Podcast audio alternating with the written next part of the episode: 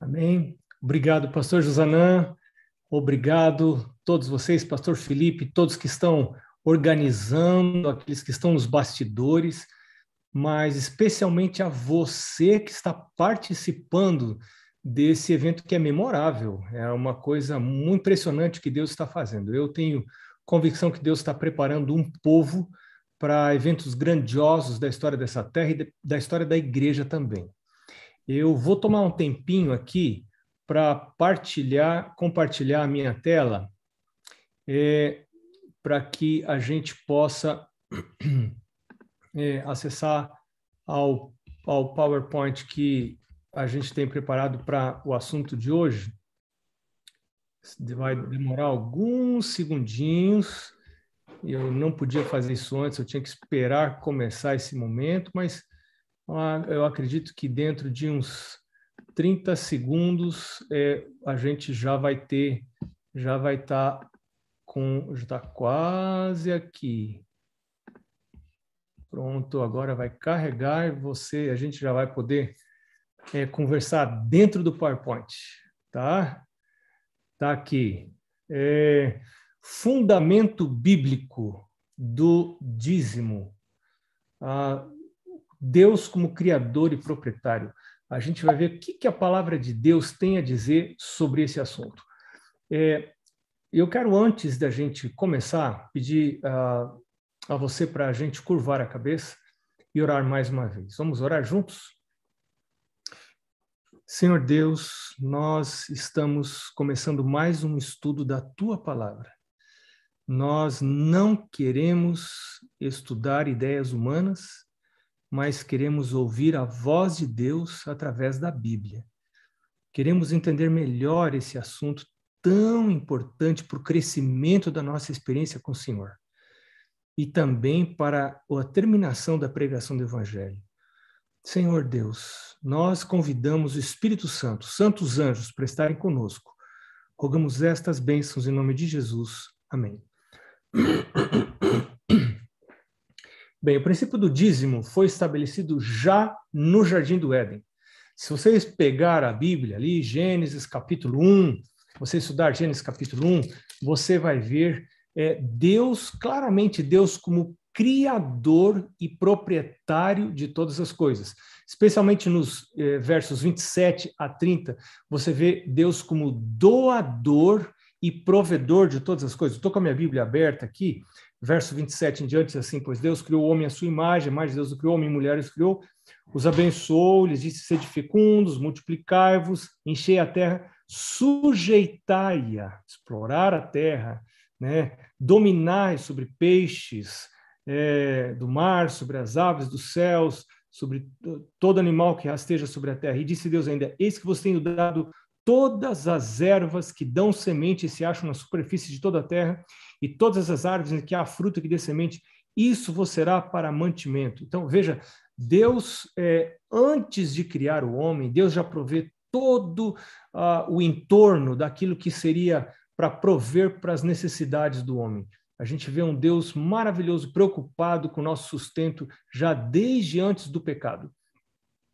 E aí nós vemos seres humanos, ainda no capítulo 1, estabelecidos como administradores. A palavra que a gente encontra ali em Gênesis capítulo 1, é, quando fala assim que Deus deu domínio para o homem, a gente encontra isso em Gênesis, é, no versos 26 e 28, é a palavra rada, que em grego, no Novo Testamento, é a mesma palavra que é, em grego, é oikonos, que é traduzida por, é, por mordomo, né? Então, Deus criou todas as coisas, Deus criou um, um ambiente maravilhoso e agora coloca o, o ser humano como o, o, administrador de todas aquelas coisas. Mas como administradores, os seres humanos tinham uma restrição. Você, quando administra, e a gente já viu isso no conceito, na aula sobre o conceito de mordomia cristã, quando você é um mordomo, quando você é um administrador, você tem algumas restrições você não tem acesso a tudo que pertence ao dono. Você pode manejar até onde o dono colocou os limites, né?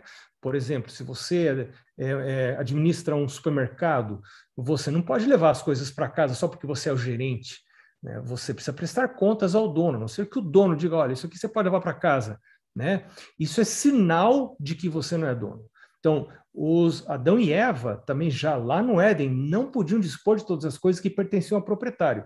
Então, as coisas estavam aparentemente disponíveis, estavam lá, né? Inclusive, você lembra da árvore da ciência do bem e do mal? Estava lá, visível, bonita, linda, quem sabe cheirosa, atraente. Se você passasse por perto dela com fome, mas todas as árvores eu posso comer, essa aqui tem uma fruta bonita, por que eu não posso comer?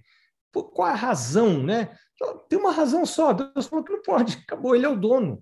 Então, isso era um, um, um, um sinal de que Deus era o proprietário, ele proveu todas as condições, por não tocar naquilo que ele disse que não deveria ser tocado, isso não significava que eles iam passar fome, eles tinham todas as árvores do jardim, das quais eles podiam comer livremente. Agora, eles não podiam tocar apenas naquela árvore. Isso era um sinal de Deus como sendo proprietário. Deus lembra: olha, você não é o dono do jardim, você é apenas um mordomo. Eu coloquei você aqui no meu jardim, você não é o seu jardim, você quer o meu jardim, você vai ter acesso a todas as coisas, menos essa. Né? E você vê ali, tá, a, a, é, a Gênesis capítulo é, 2, versos 16 a 17, você vê ali, né? O Senhor Deus ordenou ao homem: de toda árvore do jardim você pode comer livremente, mas da árvore do conhecimento do bem e do mal você não pode comer, porque no dia em que dela comer você certamente morrerá, porque você está confundindo a sua é, posição de administrador com a de proprietário, uma noção equivocada de propriedade. Você não é o proprietário. Nós não somos os proprietários das coisas que manejamos, das coisas que administramos, né? A gente tem um carro, quem sabe uma casa, quem sabe roupas, elas não são nossas. E a prova disso é que na, no momento que a gente morre, elas trocam de dono. Deus fala assim: pronto, acabou o seu tempo, agora começa o tempo dessa outra pessoa aqui que vai herdar ou que vai tomar posse daquilo que antes pertencia a você a, a nossa mordomia cessa com a, quando cessa a vida da gente, né? Ah, nós somos mordomos até o fim da vida. Na aula sobre mordomia, a gente aprendeu que nós sempre somos mordomos, ou bons ou maus mordomos, mas vamos ser sempre mordomos, né? É, uma outra coisa interessante é que estas coisas são reservadas que são reservadas pro, pelo proprietário, são reservadas para serem usadas de acordo com a vontade dele. Elas podem, como eu já disse agora há pouco, elas podem estar aparentemente disponíveis para o consumo. Vou dar um exemplo: o sábado. Sábado é um exemplo. Sábado está ali um dia como qualquer outro. Sábado chove, sábado faz sol, tem sábado que venta, tem sábado que não faz vento, tem sábado que faz frio, tem sábado que faz calor, igual aos outros dias. Se você acorda de um, de um de, um, de, um, de, um, de estar lá dormindo porque estava doente, né? É, você não sabe discernir se aquele dia é sábado, se é um domingo, se é uma segunda, porque os dias são todos iguais. Mas Deus determinou o sábado como um dia especial. E, e o temor da falta de recursos pode levar algumas pessoas a querer transgredir o sábado. Puxa, se eu não trabalhar no sábado, quem sabe vai faltar comida, eu não vou ter como conseguir pagar minhas contas, eu vou precisar trabalhar no sábado, né? Porque senão eu não vou conseguir. É, e eu tenho esse tipo de raciocínio quando eu não confio na provisão sobrenatural de Deus. Eu estou só olhando para a vida por uma perspectiva naturalista, né? É, ou seja, eu não considero sobrenatural, não considero a ação de Deus, eu só considero as leis naturais, né? Então, claro, se eu não considerar os milagres que Deus pode fazer, eu posso ficar com medo. Se eu paro de trabalhar, então, no sábado, quem sabe eu vou passar fome. E, e, e o dízimo é a mesma coisa. Ah, o recurso está ali, eu ganho o salário, Deus diz: olha, esse 10% aqui é reservado para mim. Né? Ele aparentemente está disponível. Ele, inclusive, cai na minha conta bancária, né? ele está lá e eu vejo aquele dinheiro Assim como Adão e Eva viam a árvore da ciência do bem e do mal, mas não deveriam tocar. Não deveriam tocar. E é, se eu não devo tocar, é por isso que eu não posso usar o dízimo pensando em devolver depois. Porque esse princípio vem desde lá do Éden.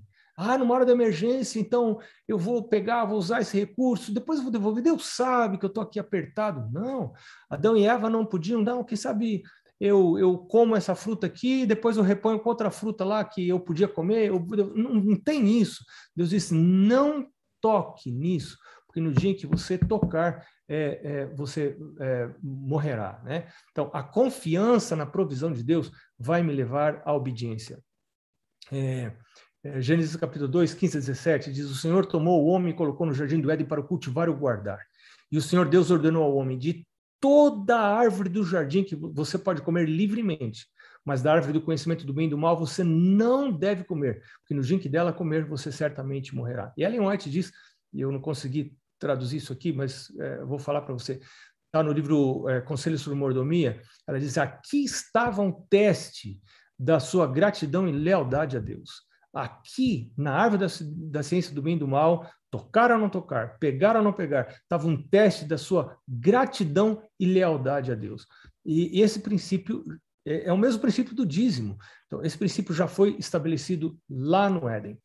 É, agora nós vamos ver alguns aspectos é, relacionados ao dízimo que, é, que, esses aspectos nós encontramos, aspectos teológicos do dízimo nós encontramos na Bíblia. Levíticos capítulo 27, verso 30 e verso 32. Uh, ah, nós vemos que o dízimo é santo, uh, diz a palavra de Deus. Também todos os dízimos da terra, tanto dos cereais, do campo, dos frutos, das árvores, são do Senhor, são santos ao Senhor. Lá no final do verso 32 diz: o dízimo será santo ao Senhor. Você lembra que o sábado também é santo ao Senhor. Sábado é santo ao Senhor, dízimo é santo ao Senhor. A palavra santo, você sabe, quer dizer separado para uso exclusivo de Deus, de acordo com a especificação de Deus. É assim é o dízimo e assim é o sábado. É, um outro aspecto relacionado ao dízimo, aspecto teológico relacionado ao dízimo, é que o dízimo é uma prática pré-levítica, ou seja, vem antes dos levitas, vem antes dos israelitas. Alguns dizem, não, o dízimo é para os judeus. Não, não é para os judeus. Porque Abraão, o Deus Abraão não era judeu, Abraão originou o povo judeu, mas Abraão não era judeu, né? Abraão era um semita, né? Mas lá em Gênesis 14, 20, ele reconhece ao Senhor como aquele que possui os céus e a terra.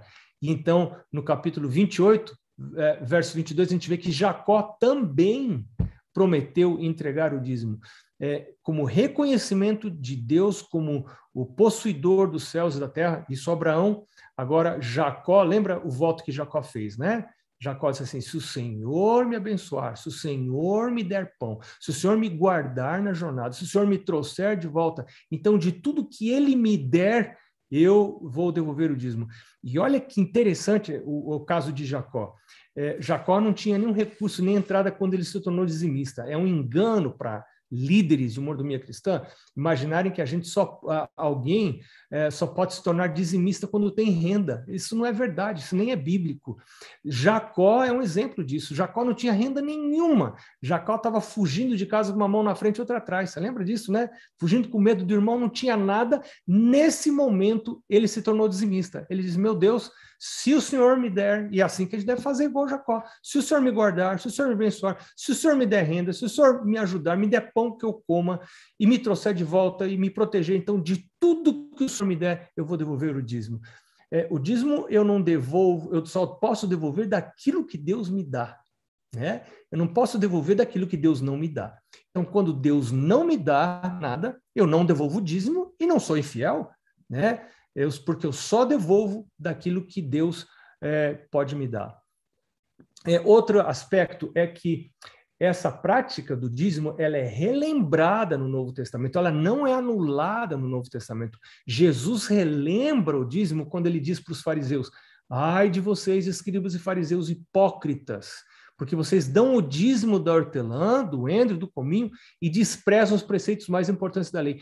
Eles não eram hipócritas porque davam o dízimo, eles, eles eram hipócritas porque davam o dízimo e às vezes uh, de maneira uh, ostensiva, né, ostentando, melhor dizendo, né, mostrando que os outros estavam dando dízimo, mas lá o coração deles não era perfeito para com Deus. Então Jesus disse: é, vocês deveriam fazer estas coisas, ou seja, devolver o dízimo sem omitir aquelas outras, a justiça, a misericórdia e a fé. E no Novo Testamento, Paulo fala em 1 Coríntios capítulo 9, verso 14, Paulo faz uma alusão ao dízimo quando ele relembra a experiência do, do, do, do, Antigo Testamento, e ele diz que, assim como lá no Antigo Testamento, os levitas viviam do dízimo, ele diz assim também, ou seja, da mesma forma, usando o mesmo princípio, os mesmos conceitos, o Senhor ordenou aos que pregam o evangelho que viu do evangelho. Só uma curiosidade para você,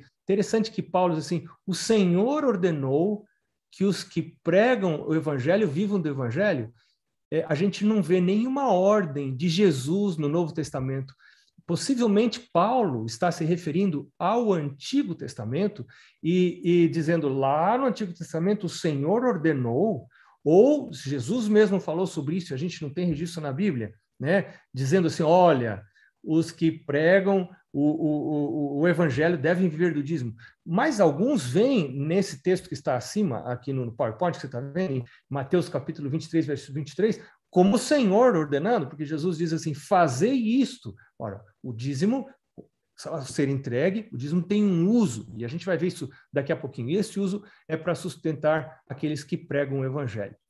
É, um, um outro aspecto interessante, e uma curiosidade até, é que o dízimo também é uma oferta. Veja Números 18, 24. Diz assim: Porque os dízimos dos filhos de Israel, que apresentam ao Senhor em oferta, esses eu dei por herança aos levitas, porque eu lhes disse: vocês não terão herança, etc, etc. E Ellen White comenta em, em Conselhos sobre Mordomia, página 71, que ela também diz que assim Jesus ensina é, que é, ela diz ali, a última, última frase do texto que está ali, diz assim, essa oferta espe é, especial, se referindo ao dízimo, era, era, era, era, era recolhida por uma obra especial. E nós vamos ver daqui a pouquinho que obra que era essa. Né? Uh, um outro aspecto interessante a respeito do dízimo é que o dízimo é uma oferta e é uma oferta sistemática. Se é uma oferta sistemática, é porque ela está debaixo de um sistema. E qual é esse sistema? É o sistema proporcional, né? É o sistema percentual. Deus estabelece a porcentagem que nós devemos é, é, devolver a Ele. E o dízimo vem da palavra hebraica maser, que quer dizer exatamente um décimo ou 10%, que é a mesma coisa. Proporção ou porcentagem são maneiras diferentes de expressar a mesma realidade matemática, né? É, mas o dízimo não é somente sistemático, uma oferta sistemática, mas também é uma oferta regular, né? Se é uma oferta regular, alguns se perguntam, tá bom, tudo bem, é uma oferta regular, então qual é a regularidade com qual eu devo entregar o dízimo? Eu devo entregar o dízimo todo sábado, eu devo entregar o dízimo uma vez por mês, eu devo entregar o dízimo quando tem lua nova, eu devo entregar o dízimo no verão, no inverno? Qual a regularidade, né? Quando estou grato ou quando estou triste, tem um dia específico da semana, né? A gente, a gente consegue entender isso em Provérbios capítulo 3, verso 9, onde Deus, através de Salomão, diz assim: honra ao Senhor com os teus bens e com as primícias de toda a tua renda. Então, veja, a regularidade com a qual eu devo devolver o dízimo é, é, está relacionada com a regularidade da minha renda. Aqueles que são fazendeiros, por exemplo, ganham uma vez por ano, então vou entregar, a regularidade é uma vez por ano. Quando eu tenho renda, eu devolvo a parte que pertence a Deus. Então, a regularidade é quando eu tenho renda. Outro aspecto interessante é que o dízimo deve ser devolvido de toda a renda, versos Levítico capítulo 27, verso 30 a 32 diz: também todos os dízimos da terra, tudo que passar debaixo do bordão do pastor. É interessante essa imagem de você ver os rebanhos de ovelhas passando, né, um atrás da outra num lugar bem estreitinho e o pastor ali com uma vara contando. Uma, duas, três, quatro, cinco, seis, sete, oito, nove, dez. Essa aqui, então, era separada, seja bonita, seja feia, fosse manca ou caolha, né, uma ovelha velha, ovelha nova, não importa. A décima é devolvida como dízimo, diferente da oferta. A oferta não podia ser com defeito. Né? O dízimo era a décima. Vinha passando uma, duas, três, pode ser que vinha uma ovelha que o, que o dono das ovelhas do rebanho gostasse. Não, não, não, não, não, está vindo décima. Essa aqui pertence ao Senhor, não dá para trocar. É essa aqui, né? Então, de tudo que passa debaixo da vara do pastor, a décima parte é o dízimo. Veja, Abraão seguiu esse princípio. Você vê isso lá em Gênesis capítulo 14, verso 20, onde a palavra de Deus diz: "E de tudo lhe deu Abraão o dízimo". E o contexto ali era o despojo, ele estava voltando de uma guerra, né, de quatro reis contra cinco lá, e, e acabaram levando Ló e Sodoma, etc. Você lembra dessa história? E ele foi lá com a bênção de Deus, só com 300 homens, por um milagre de Deus, ele conseguiu recuperar todas as pessoas e recuperar todas as coisas, e ainda mais coisas do que eles tinham roubado, porque as próprias os próprios pertences dos inimigos, dos soldados inimigos, Abraão conseguiu trazer tudo de volta. E aí, quando ele reúne todos aqueles despojos ali e devolve as pessoas é, para suas famílias e para as cidades, então ele devolve o dízimo. E, e, é muito interessante, porque algumas pessoas dizem: ah, não, mas o dízimo só deve ser dado de bens agropastoris. E a, e a, gente vê aqui no contexto de Abraão, Abraão devolvendo o dízimo do despojo de guerra, que, claro, devolvia, deveria envolver também animais, que eles levavam para se alimentar, etc. Mas existiam outras coisas que ele havia trazido por parte como despojo. Então, o princípio é que uh, eu devo devolver o dízimo de tudo, de todos os bens que eu recebo. E algumas pessoas perguntam, é do, do líquido do bruto, né? Deve ser, eu devo devolver o dízimo do líquido do bruto. E, e geralmente a gente, a resposta que a gente dá, é que eu aprendi, é pergunta para o imposto de renda é, se o governo cobra uh, o imposto do líquido ou do bruto, e aí você já vai saber. Claro, o governo cobra, o, o a Receita Federal vai cobrar uh, o imposto do, do seu ganho bruto, e eu vou pagar imposto do bruto para César, mas para Deus eu quero pagar do líquido. É uma coisa que não está batendo bem, né? Claro que existem diferenças entre um assalariado e aquele que é dono de um negócio, né, de uma empresa, é, mas isso não dá tempo da gente conversar aqui agora. Talvez no momento de perguntas e respostas a gente possa conversar um pouquinho sobre esse assunto, né? Um outro aspecto interessante, um outro aspecto teológico interessante, é que existe um lugar específico para entregar o dízimo. Deuteronômio capítulo 12, verso 5, verso 6 diz: Pelo contrário, busquem o lugar que o Senhor seu Deus escolher entre todas as tribos, para ali pôr o seu nome e a sua habitação. É para lá que vocês devem ir. A esse lugar vocês devem levar os seus holocaustos, os seus sacrifícios, os seus dízimos, as ofertas. Se eu pegar 10% do meu salário e der para os pobres, é louvável ajudar os pobres. É, todos nós devemos ajudar os pobres, devemos estar ajudando os pobres, necessitados, e não só os pobres, os ricos também, todo mundo, a gente tem, tem nosso, nosso coração tem que estar voltado para ser a mão, os pés, os lábios, os ouvidos de Jesus, né, para ajudar os outros. Mas esse recurso não pode vir do dízimo. Dízimo tem um lugar especificado para entregar. Eu, então, se eu entrego 10% da, da minha renda para um pobre ou para ajudar alguém, né, uh, qualquer outra coisa que não seja o que Deus especificou para se fazer com o dízimo, eu não posso chamar isso de dízimo. Deus tem realmente um lugar específico para entregar. E a palavra de Deus diz que é, é a casa do tesouro. Veja aqui, Malaquias capítulo 3, verso 10. Tragam todos os dízimos à casa do tesouro, para que haja mantimento na minha casa. Então, onde que é a casa do tesouro? Deus está falando, é a minha casa. É, a minha casa será chamada casa de oração para todos os povos. Tem um lugar onde eu devo entregar o dízimo, né? E aí ele diz: Põe-me a prova nisto, diz o Senhor dos Exércitos, se eu não lhes abrir as janelas do céu e não derramar sobre vós bênção sem medida. Então, muito claro esse ensino na Bíblia, a questão, a, teologia da casa do tesouro, tem muita sustentação na Bíblia. E é um, é um assunto, é um tema muito interessante. Eu gosto muito desse assunto. Né? É, e ele tem é, desdobramentos e consequências muito importantes para a pregação do evangelho.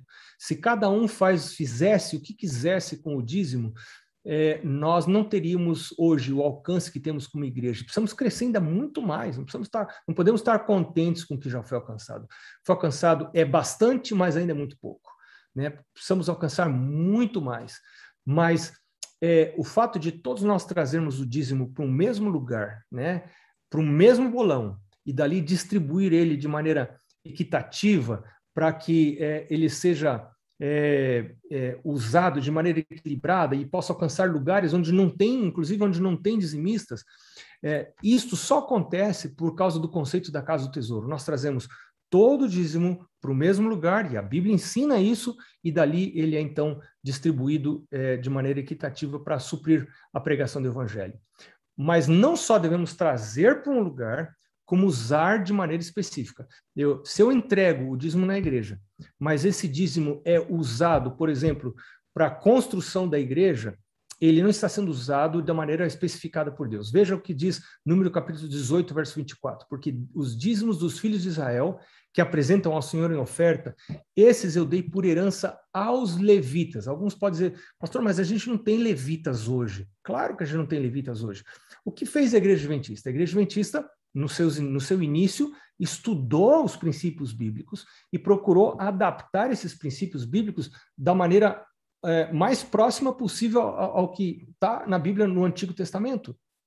Né? Nós não temos levitas hoje, claro que nós não temos levitas. Né? Pastores são levitas? Não, pastores não são levitas. Né? É, não, não, é uma raça, uma família especial que são levitas. Né? É, nós também não temos templo, não temos um templo, né? O caso do tesouro lá em Israel era o templo, então todo mundo levava ali no templo, ali estavam os levitas. Nós não temos isso. O que, que nós temos? Nós temos pessoas que são separadas pela igreja, não autoproclamadas. Não tem nenhum pastor na igreja que fala assim: eu vou ser pastor. Eu vou ser pastor e agora vocês vão devolver o dízimo para mim. Isso não existe na igreja adventista. Né? É, os pastores são indicados pela igreja, não são autoproclamados, né? E, e, e, a igreja procura ser muito criteriosa na escolha dos pastores, e depois de um período de experiência, esses pastores são ordenados. Então, não é uma pessoa autoproclamada que diz, oh, eu vou ser pastor agora e vocês façam favor o dízimo para mim. Né? É, outra coisa muito interessante, voltando ao assunto da Casa do Tesouro, é por essa razão que a gente não deve entregar dízimo em mão de pastor. Isso é um assunto muito sério. Ah, não, mas o dízimo vai acabar sustentando os pastores. Não, eu não devo, eu devo entregar na casa do tesouro. Jamais entregar dízimo em mão de pastor.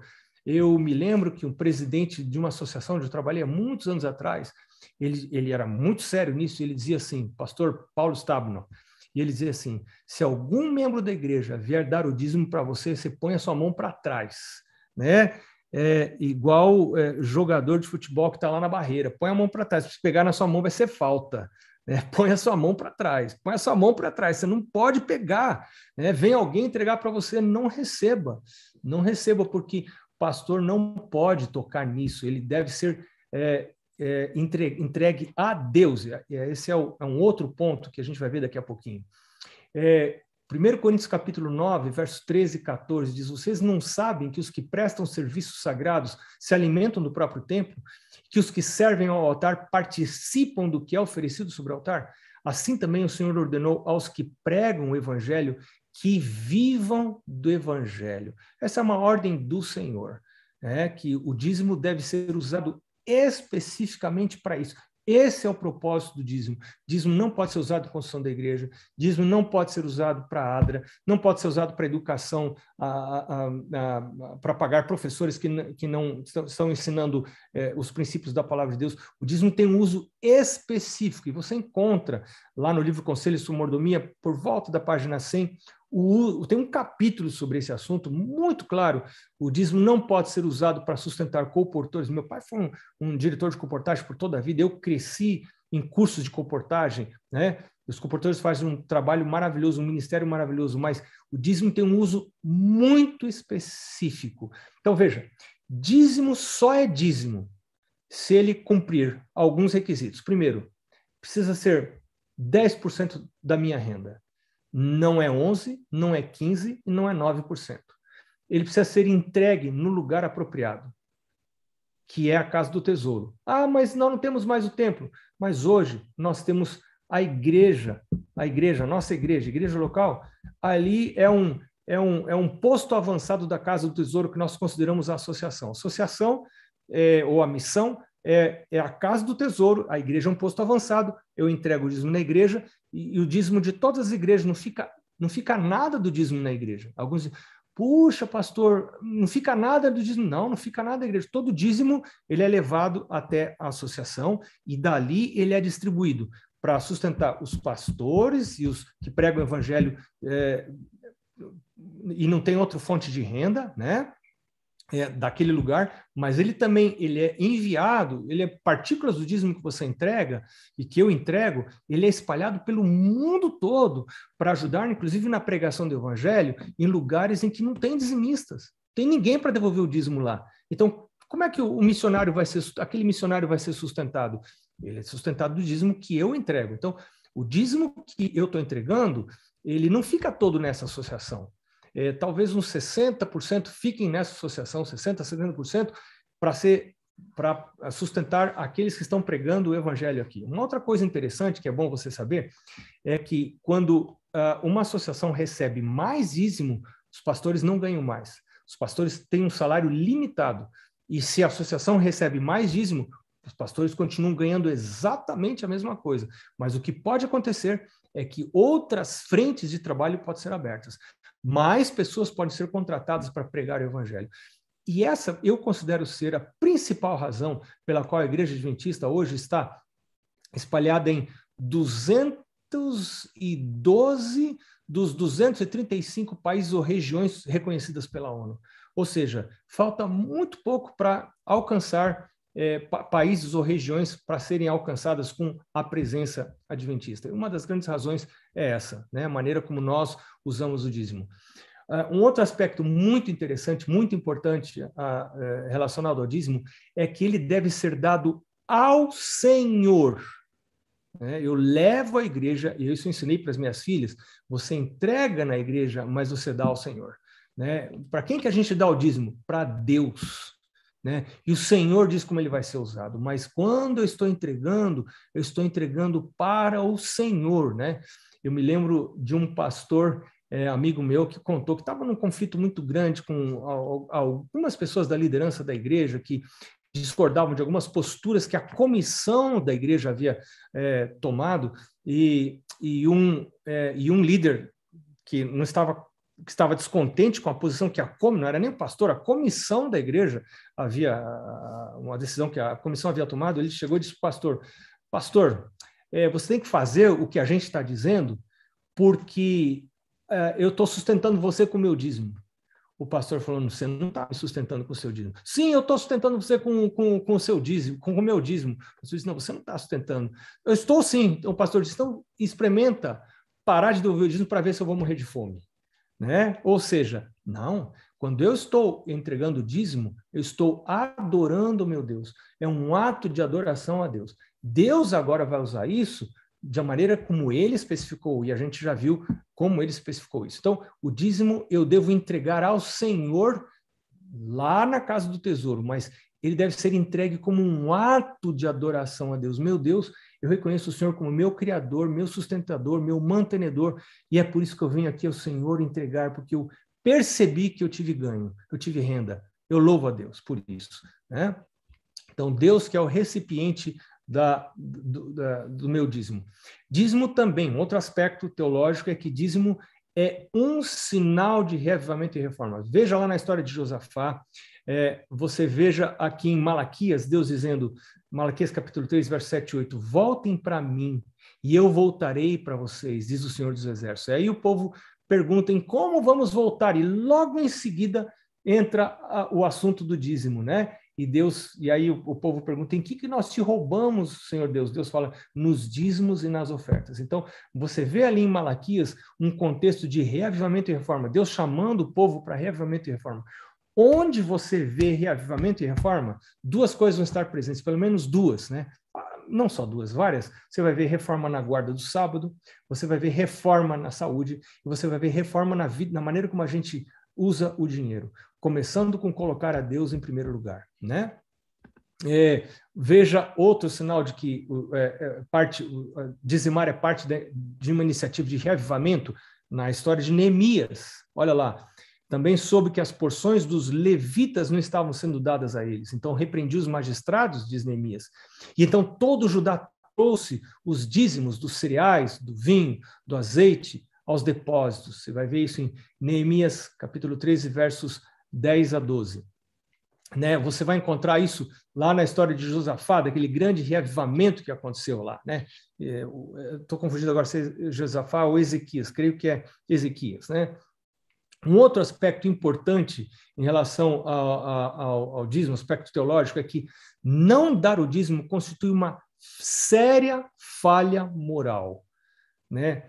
Não devolver o dízimo é transgressão de mandamento? Sim, é transgressão de mandamento. Qual o mandamento? Mandamento não roubarás, né?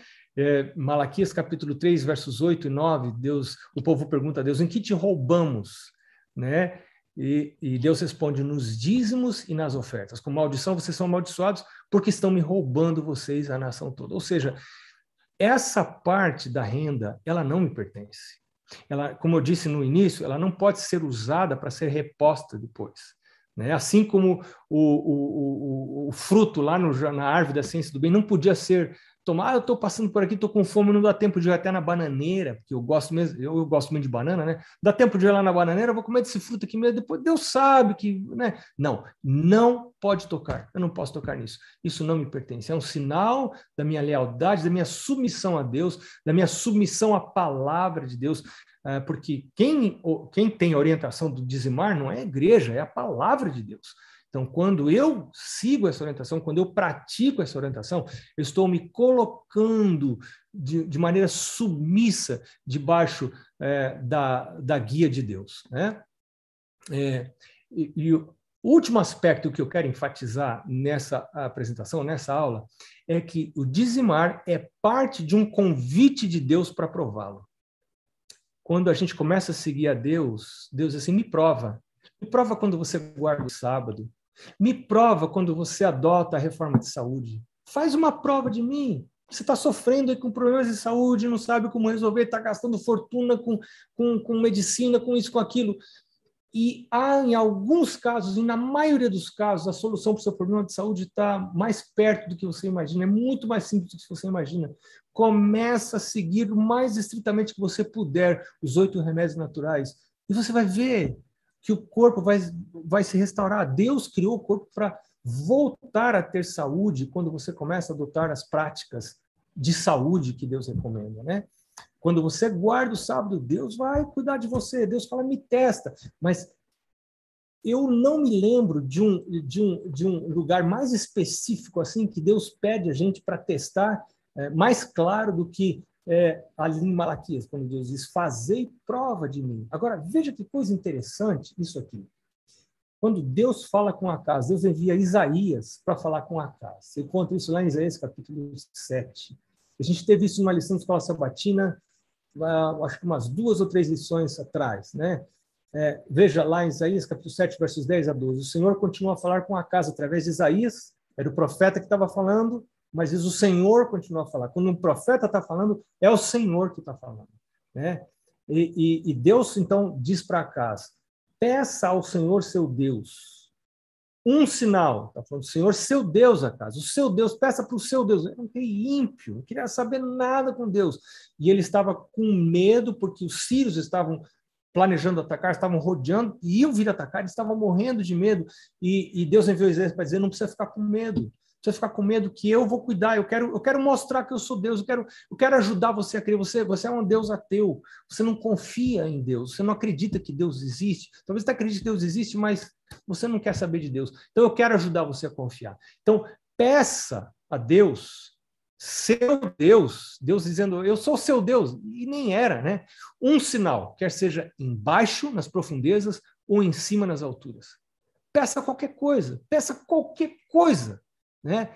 Imagine que oferta. Se Deus fizesse uma oferta dessa para mim, peça qualquer coisa embaixo nas alturas, em cima nas alturas ou embaixo nas profundezas, qualquer coisa você pode pedir. E o que que Acas? Qual foi a, a resposta de Acas? Acas disse: Eu não vou pedir. Eu não vou tentar ao Senhor. Como é que é, Acas? Deus está falando para você pedir. Deus está dizendo: peça, me peça. Eu quero me revelar para você. E Acas diz: Não, eu não vou tentar a Deus. Diante dessa resposta de Acas, olha que Isaías fala. Isaías diz: Agora escute, ó casa de Davi. Será que não basta vocês abusarem da paciência? Outra tradução diz fatigarem, né? abusarem da paciência dos homens, fatigarem os homens. Vocês querem abusar da paciência, querem fatigar também o meu Deus. Antes era para acaso o seu Deus, agora Isaías diz o meu Deus, já não é mais seu. Você não quis provar a Deus. Você não quis dar uma chance a Deus de se mostrar como sendo o seu Deus, um Deus poderoso, um Deus que pode cumprir a sua palavra. Você não quis provar a Deus. Você não quis fazer um pedido para Deus e provar a Deus, né? Era uma oferta ilimitada. Deus estava disposto a esvaziar o céu e a terra apenas para que um rei ímpio pudesse crer. E algumas pessoas dizem que esse foi um dos maiores convites jamais feitos a um ser humano. Era o próprio Senhor quem fazia o convite para que acaso provasse mas Acas não quis permitir ao Senhor ajudá-lo a crer. Ao recusar colocar Deus à prova, aparentando não querer tentar a Deus, né? parecia que ele é bonito, não, eu vou respeitar a Deus. Na verdade, Acas tentou a Deus. Acas desprezou a Deus. A, a mesma coisa acontece quando Deus fala para a gente, é lá em Malaquias capítulo 3, verso 10. Trazei todos os dízimos à casa do tesouro para que haja mantimento na minha casa. E agora faça prova nisso. Deus, Deus de novo, igual ele fez com a casa, ele está fazendo comigo. Não é eu que estou querendo provar a Deus. É Deus que está dizendo, me prova, me prova, me testa. Que coisa linda. Né? É um convite de, ah, não, mas eu vou devolver o dízimo esperando receber alguma coisa em troca. Não, não é você que está esperando, não é você que está propondo a dizer, ó, oh, senhor, eu vou devolver o dízimo, mas daí o senhor. Não, não é você, é Deus que está dizendo, você devolve o dízimo, e aí você vai ver o que eu vou fazer na sua vida. Você veja, é um oferecimento da parte de Deus, não é um pedido da sua parte. Deus abençoe você e que essa experiência na sua vida seja um divisor de águas, como tem sido na minha vida, e que cada vez que você esteja devolvendo dízimo, você esteja reafirmando a sua crença na existência de Deus, na bondade de Deus e no poder de Deus como provedor. Deus abençoe grandemente você. Muito obrigado, Pastor Bonfim, pela aula inspiradora que tivemos nessa noite as mensagens, os comentários são os melhores. Pessoal mandando recadinhos aqui, como a Débora, que aula maravilhosa. O João Custódio, pastor Custódio, sensacional a aula. Temos pessoas de vários lugares, pastor Bonfim, também aqui do Brasil, mas de fora, como o Rafael dos Santos, que está nos acompanhando direto de Cabo Verde, na África. Coisa boa, coisa boa. Pastor Bonfim, nós prometemos que esse módulo ele teria um caráter mais prático. E surgiram várias perguntas aqui no chat, pessoas mandando alguns comentários, alguns questionamentos. Nós não vamos ter condições de responder a todos, mas alguns nós gostaríamos de alguma forma de dar a oportunidade de que o senhor pudesse nos ajudar a responder. A primeira pergunta que ficou aqui foi a seguinte: é, que princípio devo usar ao dizimar, se não tenho certeza do lucro exato obtido? Acredito que aqui se, se refere a comerciantes, autônomos. Que conselho o senhor daria a esses irmãos que vivem essa classe de trabalho? Eu diria a você que um dos aspectos muito importantes do dízimo, agora aspectos práticos, não teológicos, é que o dízimo me força a fazer continha. Isso é, um, esse, esse, é um, princípio básico. O cristão que é dizimista, ele faz. Eu, olha, eu não gosto de fazer conta, eu não gosto de continha, não gosto de matemática. Eu só faço conta por causa do dízimo. Eu sou obrigado a fazer conta. Se eu quero devolver o dízimo, eu tenho que fazer contas. Então, o cristão, se você quer ser fiel nos recursos que Deus colocou nas suas mãos, você precisa fazer contas, você precisa ter uma contabilidade, nem que seja uma contabilidade rudimentar. Mas agora você entrou em contato com, com esse assunto do dízimo e, e você agora percebeu, a sua consciência está despertada, você precisa devolver o dízimo, mas você não tem noção exata do seu lucro, porque você não vinha contando, não vinha calculando isso, então você ore a Deus, converse com Deus, peça ao Espírito Santo para impressionar a sua mente o que você deve fazer, faça, devolva o dízimo da melhor maneira possível, mas a partir daqui, procure fazer o cálculo é, um, você pode pedir ajuda de pessoas da igreja, olha, me ajude a calcular, eu não tenho preparo para isso, né? Me ajude a calcular para eu devolver o dízimo. Eu quero só dizer mais uma coisa dentro dessa pergunta. O próprio fato de que eu preciso começar a fazer continha e ter uma contabilidade para poder dizimar já é parte da bênção do dízimo. Eu acredito isso. Né? Porque quando você começa a ter controle nas suas finanças, saber exatamente qual é a sua entrada, qual é a sua despesa e qual é o lucro que você está tendo, o seu negócio já vai, o resultado do seu negócio já é diferente. Né? Porque você tem noção exata do que entrou, do que está saindo e do seu lucro. Isso é muito importante. Ninguém vai poder prosperar sem ter essa noção de quanto está entrando, de quanto está saindo, de qual é o lucro. Então, isso é muito importante, isso é fundamental.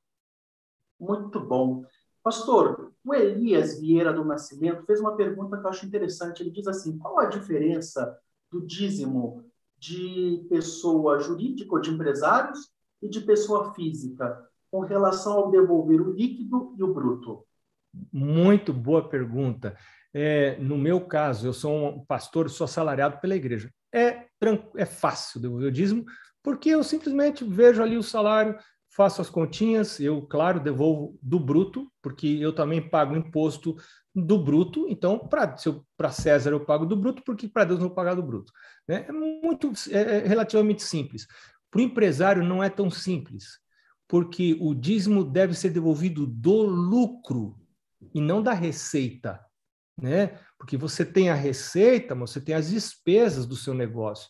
Então você precisa ter, você precisa anotar quais são as despesas do seu negócio, qual é a receita, qual é a despesa, e aí você vê o lucro. Só que para o empresário, tem mês que tem lucro, tem mês que tem é, que você não ganha nada, tem mês que você perde. Né? Então, o que alguns empresários têm feito é que eles tiram cada mês do seu negócio, eles pagam para eles mesmos um salário. Né? Como se eu fosse, vamos supor que eu sou é, é, é que eu sou dono de uma empresa. Bom, eu vou fazer de conta que eu sou funcionário de mim mesmo. Então, eu vou pagar para mim um salário, eu vou tentar viver com esse salário. Bom, desse salário eu devolvo o dízimo como se eu fosse empregado. Né? E agora a empresa? Bom, a empresa, quando chegar ao final do ano, que eu vou fazer as contas, né? Eu vou passar o risco e eu vou agora fazer a conta dos 12 meses é, do lucro total do ano. Então, se houve lucro da empresa, eu vou devolver o dízimo do lucro da empresa. Se não houve lucro, não tem devolução do dízimo. Se houve perda, muito menos. Deus não, não pede para devolver dízimo do, de perda. Deus pede para devolver dízimo de lucro e de entrada. Muito bom, pastor. Excelente, excelente. É, pastor, fica uma pergunta aqui que eu acho interessante. É um desafio de todos nós. A pergunta é assim: não sinto alegria, não sinto satisfação, não sinto prazer de dizimar. Por que dizimar para mim é tão difícil? Porque você não é anjo. Né? Você não é anjo. Se fosse anjo, seria a coisa mais linda dizimar. Eu também entendi que eu não sinto prazer em dizimar. E por que? Oh, você é pastor, trabalha em mordomia você não tem prazer em dizimar. Mas claro que. Acha que eu vou ter prazer em fazer coisa certa? A gente tem prazer em fazer coisa errada. Né? Então, é, o que, que eu tenho que fazer? Deus vai aceitar o meu dízimo se eu entregar o dízimo de má vontade? Não, Deus não vai aceitar o dízimo se eu entregar de má vontade. Ah, então também não vou entregar? Não, eu preciso entregar porque a Bíblia diz que eu tenho que entregar. Então, o que, que eu tenho que fazer? Tem que orar como Davi. Né? Lembra que Davi orou? Cria em mim, Deus, um coração puro, renova em mim espírito reto. É, esse, é, essa é a luta da nossa vida cristã, em todas as coisas. A gente nem sempre tem a motivação correta para fazer as coisas certas. E aí a gente tem que fazer a coisa certa, mesmo assim, e pedir a Deus para transformar o coração. Meu Deus, isso é na reforma de saúde, né? Pastor Felipe, você gosta de comer? Talvez você goste, mas eu não gosto de comer salada, né? Não gosto de comer arroz integral. Ah, não vou comer porque eu não gosto. Meu gosto não manda. Né? Então eu preciso comer o que é certo e pedir, meu Deus, me dá prazer nisso. Você vê, em todas as áreas da Bíblia, você vai estudar lição, você gosta estudar lição de escola sabatina? Nossa, não vejo a hora da lição de escola sabatina. Tem, muitas vezes eu não gosto da lição de escola sabatina, acho que eu não tenho tempo de estudar lição de escola sabatina, mas eu vou estudar porque eu sei que eu preciso, não é porque é gostoso, é porque eu preciso e eu vou pedir para Deus que me dê o gosto correspondente. A mesma coisa com muito, o dia. Muito bom, muito bom, pastor, muito bom. Outra pergunta que chegou para a gente aqui foi a seguinte: recebo muito pouco e me sinto mais à vontade em juntar os valores do meu dízimo de uma só vez para devolver. É correto? Ah, bom, depende. É, é, lembra do princípio Deus primeiro. Buscar em primeiro lugar o reino de Deus e sua justiça é, e todas as outras coisas serão acrescentadas. É, tem gente que faz várias vendas num dia. Você não vai você faz 10 vendas num dia, você não vai 10 vezes na igreja devolver o dízimo de cada venda. Você tem que juntar. Você faz 30 vendas num dia, você é dono de uma loja, você não vai devolver o dízimo de, de, de vendas individuais. Você vai juntar as vendas e vai devolver depois, quem sabe no próximo sábado, né? Algumas pessoas resolvem devolver uma vez por mês. Só que você tem que cuidar com o risco do coração pecaminoso. Meu pai dizia para minha mãe assim, dentro de casa, isso eu não esqueço, meu pai dizia assim, é, bem, você já devolveu o dízimo hoje? Né? Eu me lembro uma vez que minha mãe disse, ah, eu esqueci de devolver o dízimo. Meu pai disse, então, isso era sábado, né? Meu pai falou assim: amanhã, domingo, leva amanhã na igreja. Amanhã é domingo, o pessoal não recolhe. Naquele tempo não recolhia. É, não vai dar. Meu pai falou: leva do mesmo jeito, que eu não quero o dinheiro do senhor aqui em casa, para mim é maldição. E eu posso ficar com vontade de gastar, né? Então, se, eu vou, se, eu, se é uma tentação para mim, eu não quero, eu quero me ver livre disso o mais rápido possível, porque ele não pertence a mim.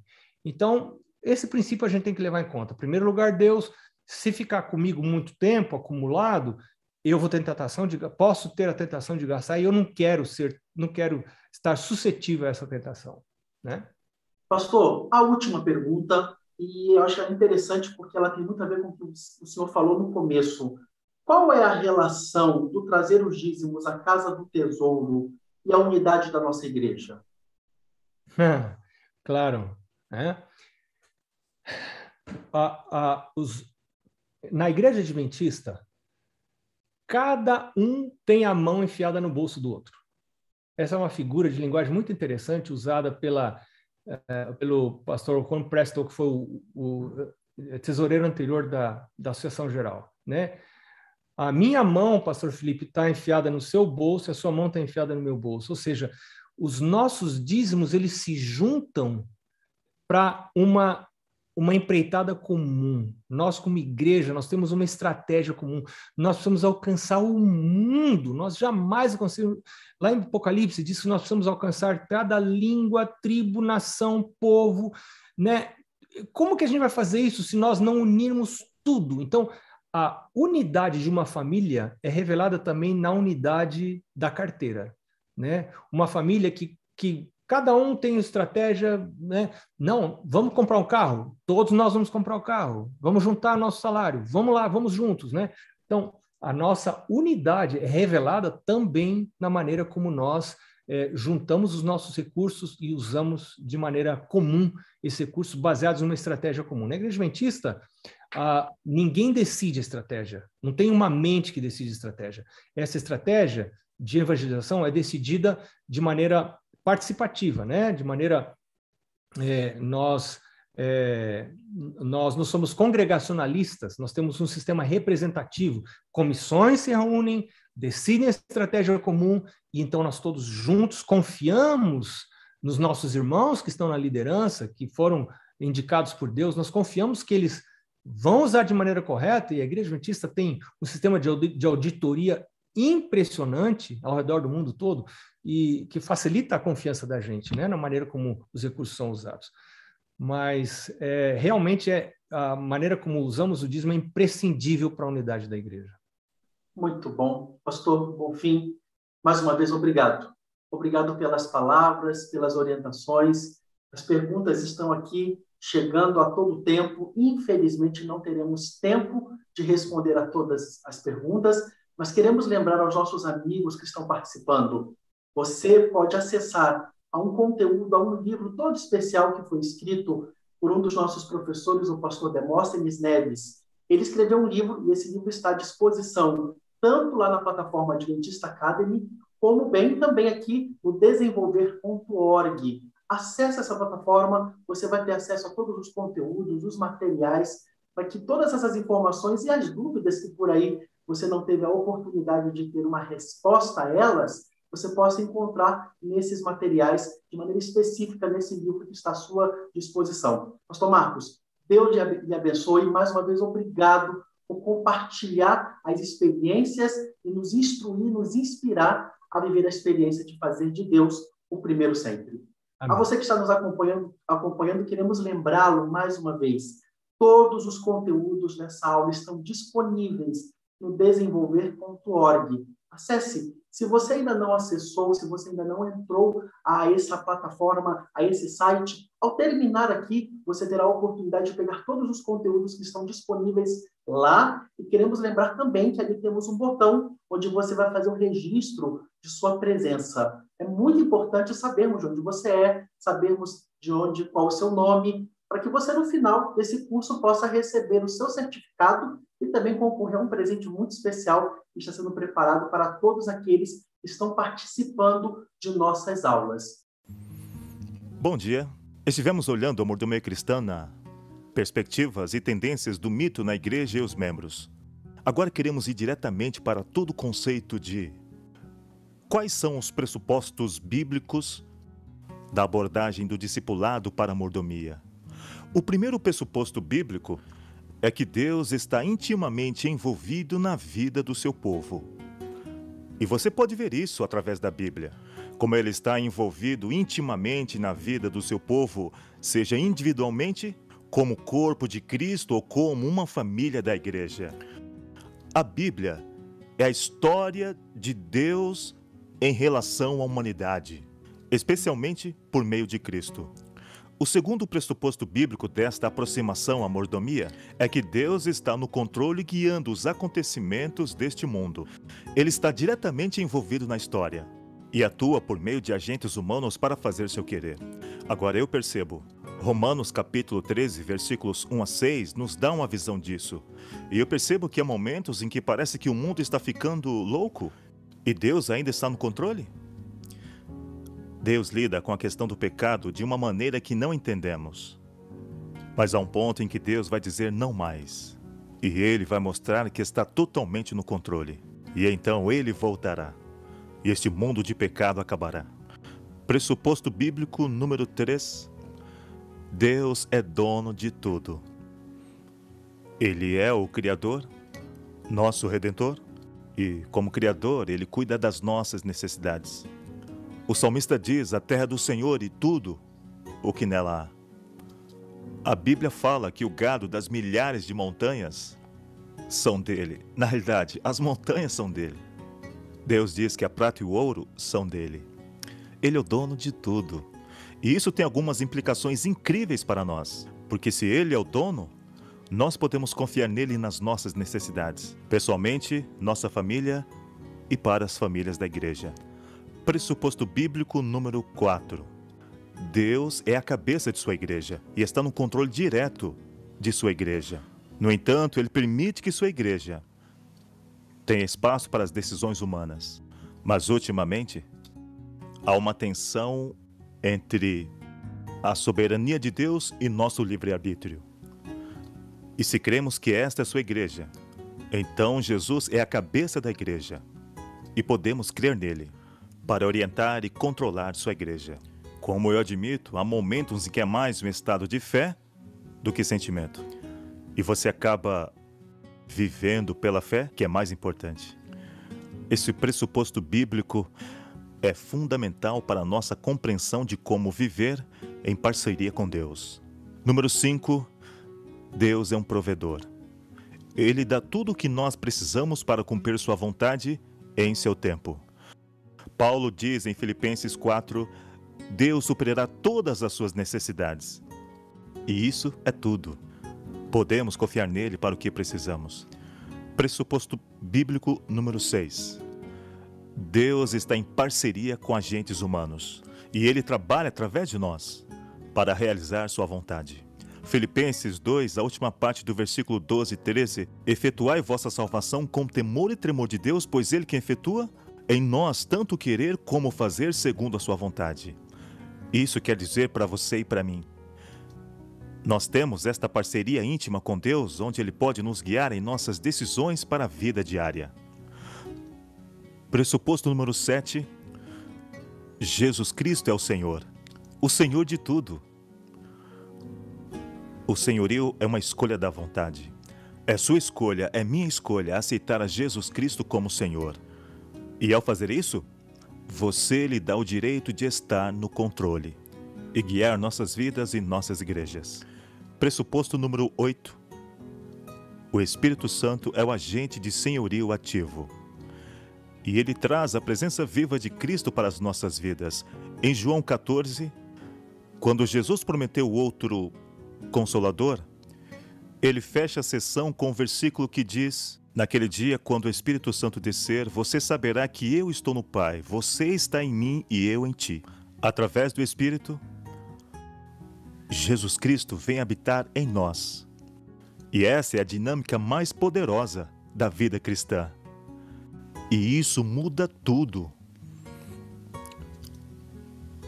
Quando você pensa no Espírito, Paulo em Efésios capítulo 3, versículos 16 e 19, Paulo fala sobre a oração que nos transforma através do Espírito no homem interior, para que Cristo habite em nosso coração pela fé.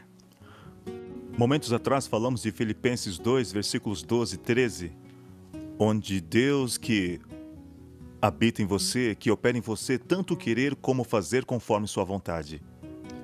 Efésios 3, o qual menciona, continua a dizer que eu, eu oro para que todos os santos compreendam quão amplo, extenso, alto e profundo é o amor de Deus. E esse amor supera todo conhecimento e pode ser preenchido com a medida da plenitude de Deus. Vamos tomar mais tempo neste ponto porque é fundamental que entendamos que o maior poder na vida cristã é o poder do viver com Cristo. Quando Ele vive em nós, tudo se transforma de dentro para fora. E esse é o poderoso pressuposto da vida de mordomia cristã como um discípulo. Pressuposto número 9. Gálatas 3,14 nos diz que recebemos o Espírito Santo da mesma forma que recebemos a salvação, pela fé, acreditando. Jesus prometeu o Espírito Santo em João 14, que desceu sobre os discípulos no Pentecostes, onde eles estavam reunidos e ele nunca abandonou sua igreja. Para que você e eu tenhamos a certeza de que o Espírito opera em nós. E então, o pressuposto bíblico número 10.